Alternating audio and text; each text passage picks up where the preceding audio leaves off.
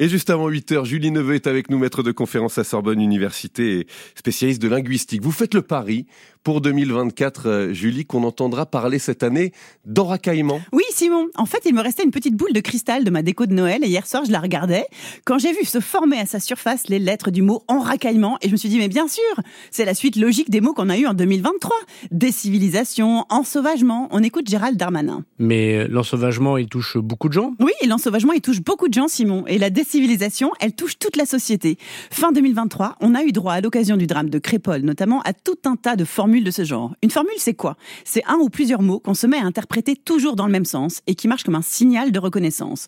Formules qui ont bien circulé au moment où la loi sur l'immigration était votée et qui désignent ici, sans le dire, c'est là leur pouvoir et leur toxicité, les coupables de tous nos maux, les immigrés. Mais sans argument, juste en faisant peur. Alors comment ça marche? Eh ben en travaillant sur nos émotions, pas sur nos idées. C'est la technique du pathos, décrite par Aristote dans la rhétorique comme un moyen de persuasion efficace.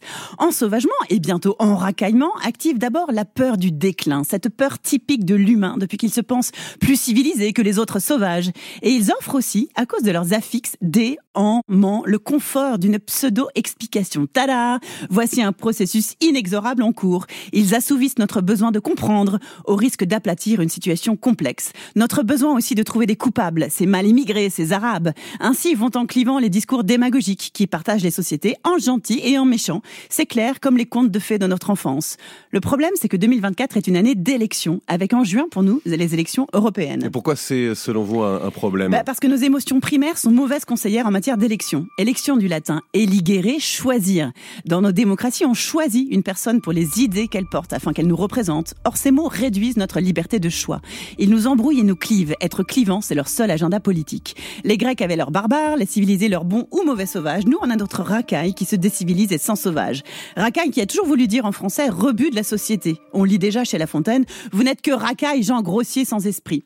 Bref, à tous les coups, 2024 sera une année riche en bullshit, au sens proposé par le philosophe Harry Frankfurt dans son essai On Bullshit, à savoir ces propos qui ne se situent pas par rapport au vrai et au faux, mais polarisent et séduisent. Et donc, la boule me l'a dit, on va en avoir encore plein de la merde de taureau, je traduis bullshit, en racaillement, mais aussi sans doute pourquoi pas, tiens, c'est cadeau pour les politiques, servez-vous, c'est pour la bonne année.